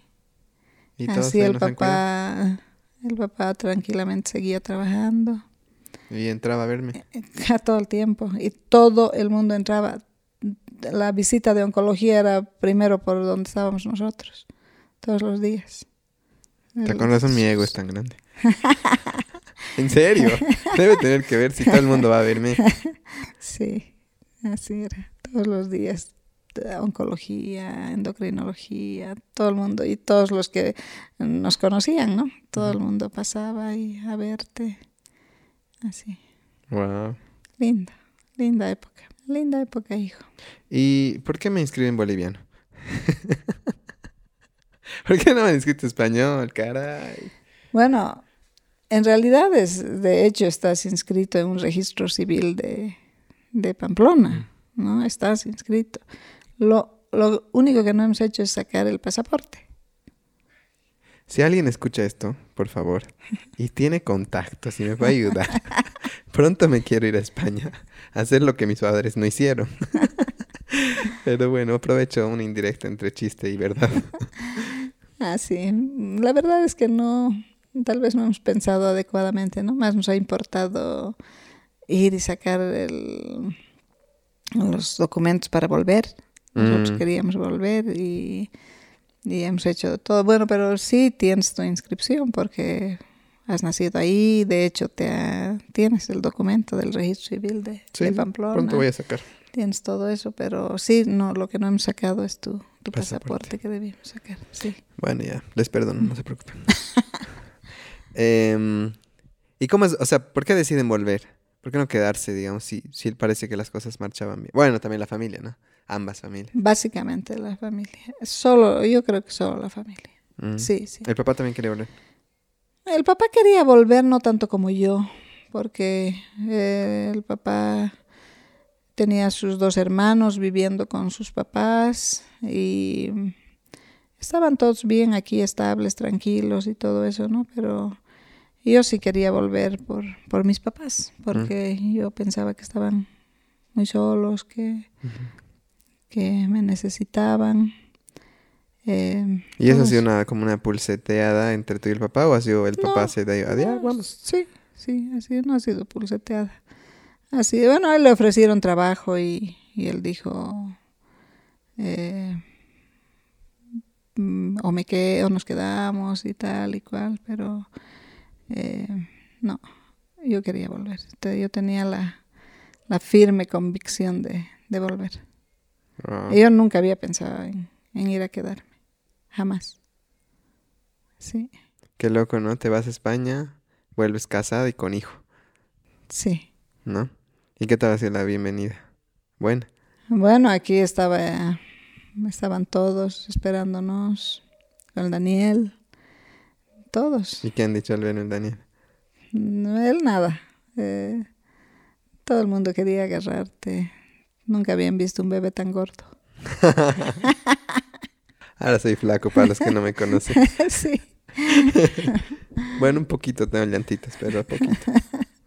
Sí, nunca vieron un bebé tan gordo. Eso me decía el pediatra, el primer pediatra que te vio. ¿Cómo vas a traer un bebé tan gordo?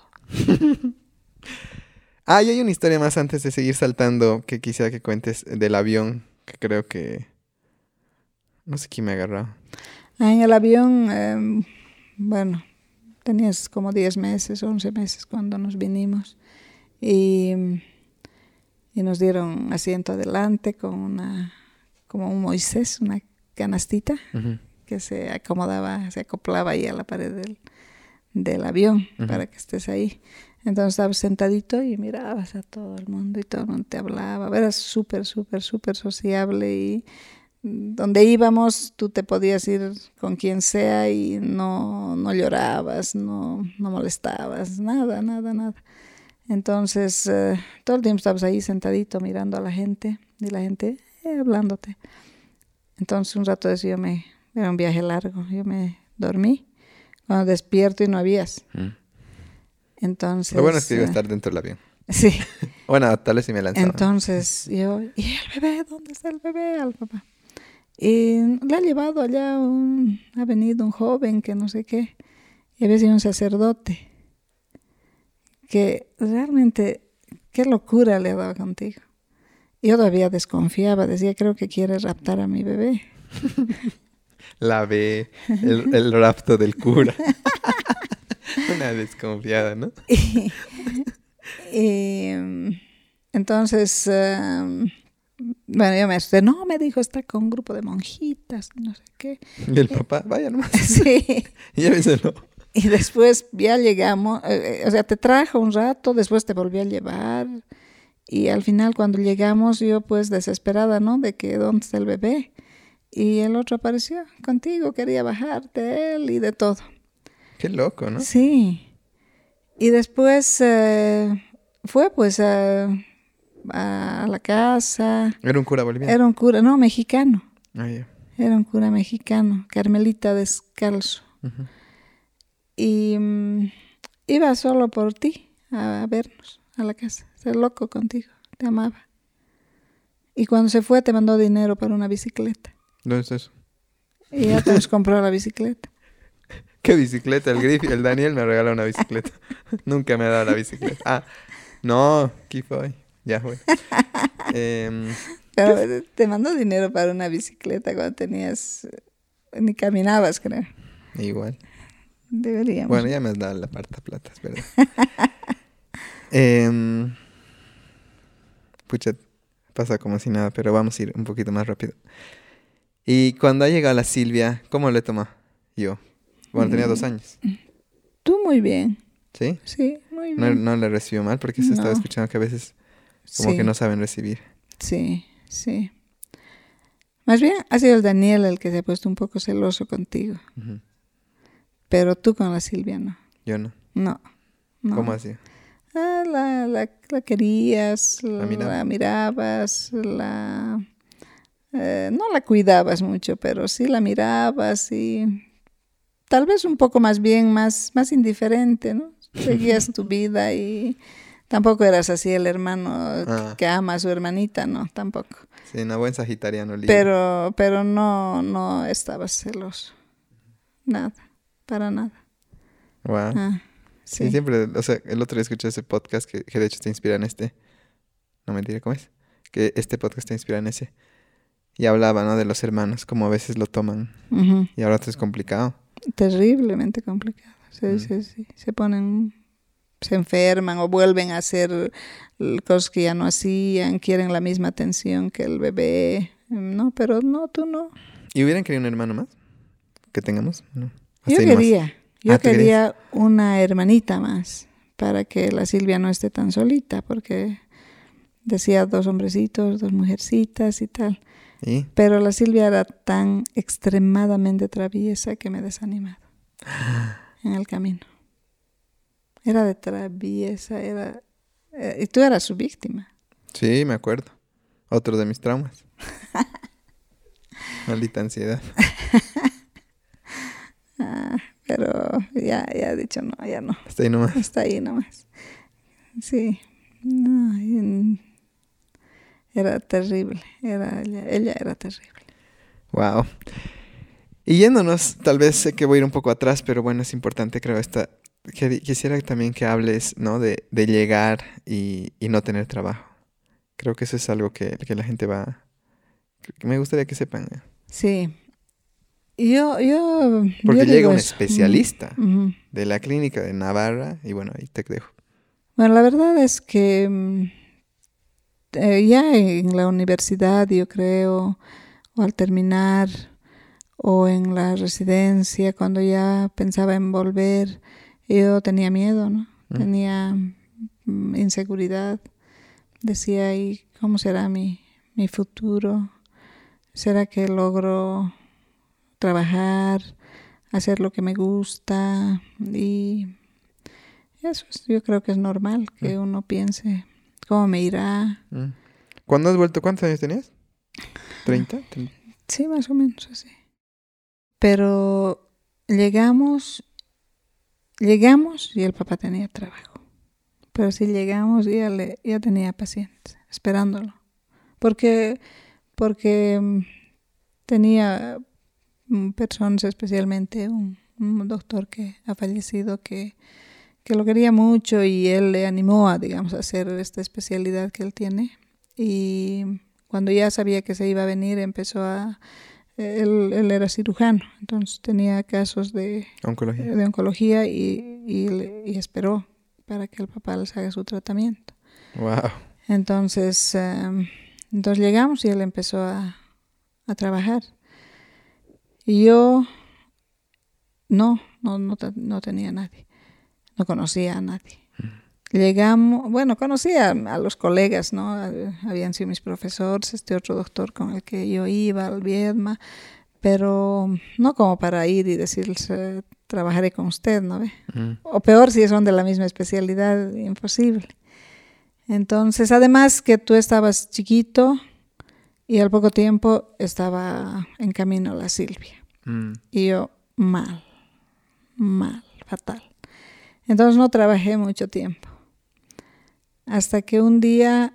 ¿Cómo- eh, antes de de eso, ¿cómo manejabas no trabajar? ¿Estabas tranquila o era como desesperante? No, era desesperante. Era, era, era desesperante. Mm. Era un poco vergonzoso incluso para mí porque eh, me daba pena, ¿no? Que, por ejemplo, la mamita me seguía dando cosas. Me decía, te compraré esto, te compraré el otro. Y yo tenía vergüenza y, y ella insistía y me decía, no, pero te compraré. Y me compraba, qué sé, una cartera, un- lo Ujú. que sea. Pero no, a mí no me gustaba nada la idea. Pero claro, las, las circunstancias eh, estaban así, se dieron así, era un poco complicado, hasta que un día me llamaron para hacer un reemplazo en la caja. Y fui. Entonces ahí empecé a conversar más con, con él, que era el médico de la, de la caja, ¿sabes? Y él me dijo algo que tienes que abrir consultorio.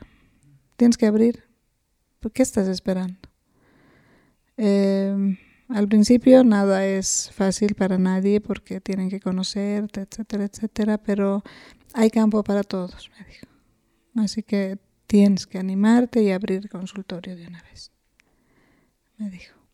Entonces ahí fui, fue que hablé con, el bicho y la mamita y porque ustedes estaban chiquitos y ellos como siempre todo el apoyo y empecé pues con el consultorio. Pero al principio es duro porque ¿cómo te conoce la gente? ¿Cómo saben que existes? ¿No? Tienes que poner un avisito en el periódico, entonces va una persona y esa persona si le has caído bien o has hecho bien las cosas te manda otra, Mm. pero es un proceso bien duro, Mm. bien duro es el, el de estar eh, toda una tarde sin un solo paciente eh, o, o- o varias tardes, ¿no? Y no me acuerdo quién, pero me decía yo, yo tejía en mi consultorio. Me dijo algún alguna colega seguro para consolarme. Yo tejía en mi consultorio, pero no tenía nada al principio. Otro me dijo, yo leía, estudiaba. Pucha, a mí me daban ganas de no ir. Pero eh, lo que me dijo ese doctor que me dijo, tienes que abrir consultorio, me dijo, tienes que estar. Ay, Tienes que estar, aunque no vaya nadie, tienes que estar. wow, qué buen consejo. Porque si, si tú no estás y quieres al llamado y tal, nunca vas a tener nada. No va a arrancar. Sí, sí. Mm. Hay una frase igual que habla de que em, en esta parte creativa, de que tú te tienes que presentar, digamos, si quieres escribir algo. Tú sí o sí tienes que estar en el trabajo todos los días, pero la inspiración a veces no va a ir. Pero tú tienes que estar ahí porque no es que la inspiración va a esperar a coincidir contigo y me parece algo similar a lo que me dices. ¿no? Mm, De que no siempre, no tienes asegurada nada, pero tú tienes que presentarte al trabajo por si algo, por, para arrancar algo, ¿no? Claro, Si no, no hay manera. exacto. Mm. Entonces, am, así, esa ha sido una etapa dura. Y claro, el papá tenía pacientes y estaba al lado mío. Y yo lo veía como venía una, otra y yo nada. nada. Entonces, un día lloré. Mm, lloré así amargamente. Y al día siguiente apareció un grupo de personas que eran de la Asociación Cochabambina de Diabéticos, pidiéndome que me haga cargo de, de ayudarlos, de trabajar con ellos, de hacer educación, que era el sueño de mi vida, digamos. Se dio de nuevo. al día siguiente de llorar, Hay que llorar, ¿no? o sea, hay que llorar. sí, y eso pasa cuando, cuando jugamos cartitas con los amigos. Yo pues cuando me está yendo mal me lamento. Ay. Ay, me está yendo mal, que no sé qué.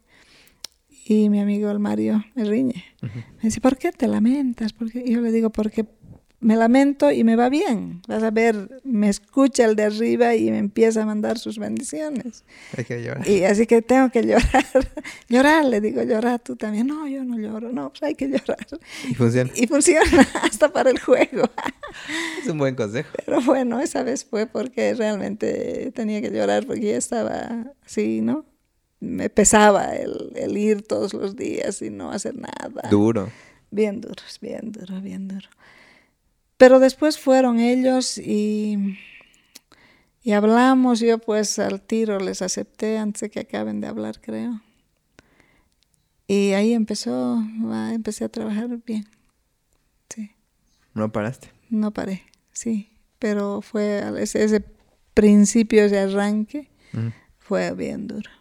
Uy. Y claro, y era hasta, como te digo, vergonzoso, ¿no? En la casa, los, mis papás, eh, seguramente los, los papás del, del papá, Mm. todo eso, ¿no? Yo creo, no sé. O tal vez ellos ni se daban cuenta porque no estábamos mucho con ellos, pero yo me sentía muy mal. No decía tanto estudiar, tanto viajar, tanto mm, tiempo en España, esto, el otro y nada. Yo aquí sentada tras tarde tras tarde. ¿Cuánto tiempo no estás en. España? Hemos estado cerca de... El papá ha estado más de cuatro años. Yo he estado cerca de... Cerca de menos, sí. Wow, harto, ¿no? Harto. Más de cuatro años no ver ni charlar así como ahora charlamos Y, por WhatsApp. y yo no he venido ni una vez. El papá sí vino. El papá ha venido una vez. Una vez al año. Una, no, una vez en todo ese tiempo ha venido a estar con ellos. Cuando yo todavía vivía en Sevilla. Ay, Sí, ah, ha venido a pasar Navidad, creo. Pero yo no, no podía, no, no, ni siquiera pensaba en, en que podía venir. Sí. Pero mm, duro, ¿no? Eso yo digo que diferentes. Ahora incluso viajar es más fácil. Mm. Es más fácil. No, yo he podido ir a verla a la Silvia, eh, al Daniel, Mm. Ellos no podían. un poco cuando he querido y ellos imposible. Qué duro, ¿no? Mm, No tener ni la chance. No, era, era, era difícil, era difícil viajar, era mucho más difícil. Y eso que creo que ni se necesitaba visa. No se necesitaba visa. Era económicamente. Económicamente era, era fuerte, Mm. era fuerte. Y yo me acuerdo que incluso logré comprar solo pasaje de ida. Ah, Ahora imposible, ahora imposible, tienes que comprar ida y vuelta. Mm. Porque yo un poco me fui a la aventura, ¿no? No Mm. sabía si iba a conseguir plaza, nada, pero no, solo ida, porque ¿para qué ida y vuelta si tengo que quedarme? Voy Mm. a perder la vuelta yo. Wow. Qué valiente, Sí. mamá. Sí, creo que soy nomás un poco valiente. Un poco, dice. Em, tal vez, ¿qué aprendes de ese caminar? Ahora tienes unos hijos viejotes, medio alternativos, voy a decir, ¿no? Ninguno con una profesión muy, voy a decir, muy tradicional o qué sé yo, este ingeniero civil entrevistándote. es como que, ¿qué has aprendido? Tal vez que hubieras querido cambiar o estás tranquila. En, la mayoría de los aspectos estoy tranquila. Eh, quisiera verlos realmente realizados a los tres. ¿Qué realizado? O sea, que estén haciendo lo que les gusta y que no tengan, digamos, sobresaltos, eh, dificultades em, económicas, porque lastimosamente, aunque, aunque se diga que no, es importante tener eh, para sustentarse, tener para comer, para, o sea, yo que, yo que he vivido en, en España con exactamente lo necesario para para vivir y ni un peso más, ni una peseta más. Me perdí el concierto de Mecano por no tener dinero mm. para pagar la entrada. O sea, ellos sí quisiera que, que siempre vayan un poquito más allá y tengan un poquito más para, para hacer también algo de que les gusta, ¿no? Mm. Sin, sin, que sea eh, solo lo, supervivencia como, como a veces es. Eh, yo me acuerdo que cuando me ponía triste allá, me iba al corte inglés a mirar, pues no podía comprar mm. nada. Porque si compraba algo ya, ya fallaba mi presupuesto. Y claro, ellos me decían, el bichi la mamita, que si necesito algo me, me, van a mandar, van a hacer todo para... Pero yo no quería que me manden, no mm. quería por nada del mundo ponerlos en esa situación, ¿no? Entonces, ah, por eso digo que, que sí quisiera que puedan estar estables los tres, pero, pero sí haciendo lo que les gusta, porque eso es importante también en la vida. ¿No? Mm. Pero sí, estoy bien. Mm, estoy bien, me gusta. Creo que vamos en buen camino, ¿no? Sí, sí van en buen camino los tres. los tres. van em, por buen camino. Tal vez, no sé si se te ocurre, ¿tienes alguna pregunta para mí? No sé por qué se me ocurrió eso. Está de hecho escrito. No, no estoy improvisando. ah, está escrito que... Em, siempre pienso que por buscar lo que a mí me gustaba, tal vez un poco he dejado, tal vez un poco los he dejado a ustedes. Porque me acuerdo cuando, cuando he comenzado a viajar que tal vez a ustedes no les gustaba mucho que viaje. A mí me fascina viajar y, veía la forma de, convencerlos y, conquistarlos, ¿no? Para que se queden un poco más tranquilos. ¿Hubieras preferido una mamá que no viaje tanto? No, me encanta que viajes porque te veo feliz. Y ya incluso es algo que presumo ahora. Mi mamá ha ido a Rusia, dijo. Mi mamá ha ido a Corea, dijo. Es una viajera tremenda. Entonces sí, te presumo, no, no, no quisiera cambiar eso. Pero antes. Ahora, claro, ya eres mayor y viejo y te... No, importa, eh, digamos, pero cuando eres niñito. Puede sonar un poco superficial, pero me acuerdo que, o sea, tengo el recuerdo de que siempre, ¿qué nos has traído? sí. Entonces creo que lo has logrado. y me acuerdo que nos decían, no van a preguntar qué les ha traído, saluden primero, ¿no? Y era como, hola mamá. ¿Qué nos has traído? Entonces sí, no, no, no cambiaría nada porque siento que todo eso nos ha construido y aparte que seas una viajera. Eh, y de hecho estaba entre mis preguntas, ¿no? De cuánto nos, has, nos ha servido para ser quienes somos. O sea, de repente para nosotros es... Hasta viajar es muy fácil, has visto cómo podemos hablar con quien sea. Eh, solucionamos todo el tiempo todo. Y tiene mucho que ver con que eres una viajera. Si no fueras una viajera, no, no tendríamos, no seríamos quienes somos. Y agradezco eso, harto. Bueno, sí, yo creo que lo bueno ha sido que mm, después ustedes han estado tan incluidos en los viajes que, que yo pienso que siempre he pensado que es más importante viajar, conocer una, un país, una cultura, y lo que, que, que estar en el colegio, por ejemplo, o en Mm. la universidad, no importa faltarse a unas clases, pero que es más importante, que aprendes más Mm. viajando unos días, ¿no ve? Sí, siempre he pensado eso, así que yo sí digo que los veo a ustedes tan, tan desenvueltos, hablando otros idiomas y, y haciendo cosas que digo, bueno, sí, creo que, que les ha servido. Uf. Los tres somos. Ciudadanos del mundo. Sí, sí. Listos para volar. sí. Gracias, Sí. mamá. Bueno, Buena pregunta. Bueno, pues, si es que tienes algunas palabras finales para los oyentes de Equilibrium, que me he olvidado un poco de ellos, la verdad. me ha gustado las historias, he disfrutado mucho. bueno. eh, yo también disfruto hablando, ¿no? Pero siempre tengo un poco de pena, de, de vergüenza, de modestia, de no sé qué decir, de que digo, ay, tal vez a la gente no le va a importar todo esto, pero bueno. eh, ojalá el Alfie no se haya aburrido. y, y, y bueno, nosotros seguiremos charlando Seguro, y viajando. de seguro. Nos debemos un viaje. Dios, nos debemos muchos viajes. Pero uno Uno en especial pronto. pronto. Y, y nada, que, que sigas adelante con esto que, que te apasiona y que, que tus historias, tal vez no tanto esta mía, pero tus historias con tanta gente sigan ayudando a, a otra gente. Te amo. Yo a ti, mamá. Ay, gracias por las flores. Ya te estás yendo, hija, me deja hablar. ¿Sí? ya me estaba viendo. Perdón. No, mamá, gracias. O sea, para mí hacer este episodio ha sido como... Y eso le decía al fin, ni siquiera es como, como tú dices, no... O sea, sé que la gente lo va a disfrutar, pero no es mi intención. Mi intención creo que ha sido... Pucha, tantas cosas no sabía. Y digo, ¿por qué? ¿Por qué no preguntamos tanto, no?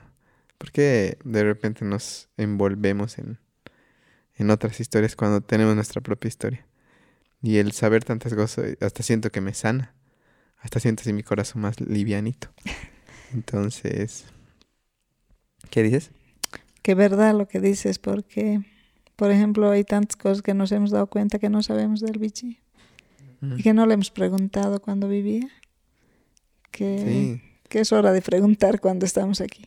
No, y hay ratos que... Y, y nos pasa a todos hoy en día que estamos con los celulares y pucha, viendo la vida del Facebook de, no sé, de tu amiga, de tu amigo, del, del que estudiaste y demás. Cuando ahí tienes todo el conocimiento a, a un paso para que te diga de, de dónde vienes, eh, qué ha pasado en tu familia, ¿no? Y obviamente aquí, digamos, si bien tenemos cierta, no sé, o sea, cuidado y demás, porque supongo que está grabado, pero de repente en casa tienes esa, esa chance de intimar y a ratos no lo hacemos y bueno, pasa el tiempo y no se va a poder, no, no, hay, no hay vuelta atrás, digamos. Claro, es lo que me ha pasado a mí con mi papá, que hay cosas que nunca más voy a saber y, y no sé por qué no le he preguntado. No se dio, ¿no? No, Pero bueno, no tenías un podcast. no tenía un podcast, no hacía entrevistas. Claro, porque de repente yo siento que esto igual, esta charla como que la teníamos pendiente, pero no se daba y, y esto yo creo que es la llave de, de buenas charlas. Porque tengo más preguntas. Sin grabar. Bueno, pues gracias a todos los que nos han escuchado y, y nada, ahora sí saben un poquito más de, de mi construcción. Algún rato va a estar mi papá igual, para que escuchemos su lado. Pero sí, para mí es importante de...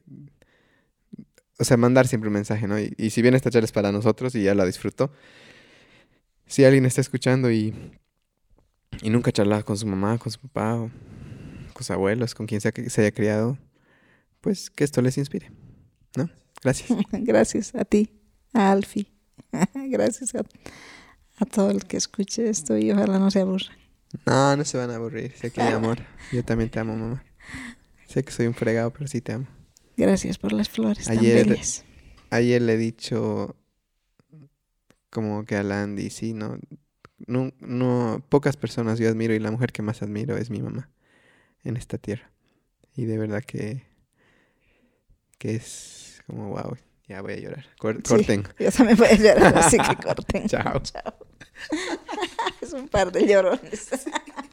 Eso sí que somos un par de llorones. Chao. Chao. Antes de que te vayas, muchísimas gracias por escuchar Equilibrium Podcast. Estoy seguro que te llevas algo de este episodio y te pido un favor. ¿Podrías compartir lo que aprendiste en tus stories y etiquetar a Equilibrium Podcast? Me encantaría saber qué te llevas para recompartirlo en nuestra página y que otras personas se beneficien de este aprendizaje. Gracias. Recuerda suscribirte al podcast en Spotify, Apple Podcast o Google Podcast para que te llegue una notificación cada vez que lancemos un nuevo episodio. Si has estado escuchando Equilibrium por un tiempo y te ha hecho bien, sumarte a nuestros proyectos, además de enriquecerte, nos ayuda a mantener el podcast activo. Aparte que así también nos llegamos a conocer de frente.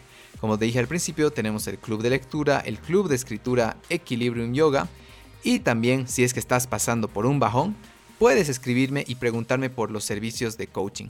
Me encanta dar la libertad a alguien de contar su historia en total confidencialidad y poder ayudarle a salir del mal rato. Te aseguro que es posible. Lanzamos un episodio por semana y también ten en mente que tenemos más de 70 episodios para poder inspirar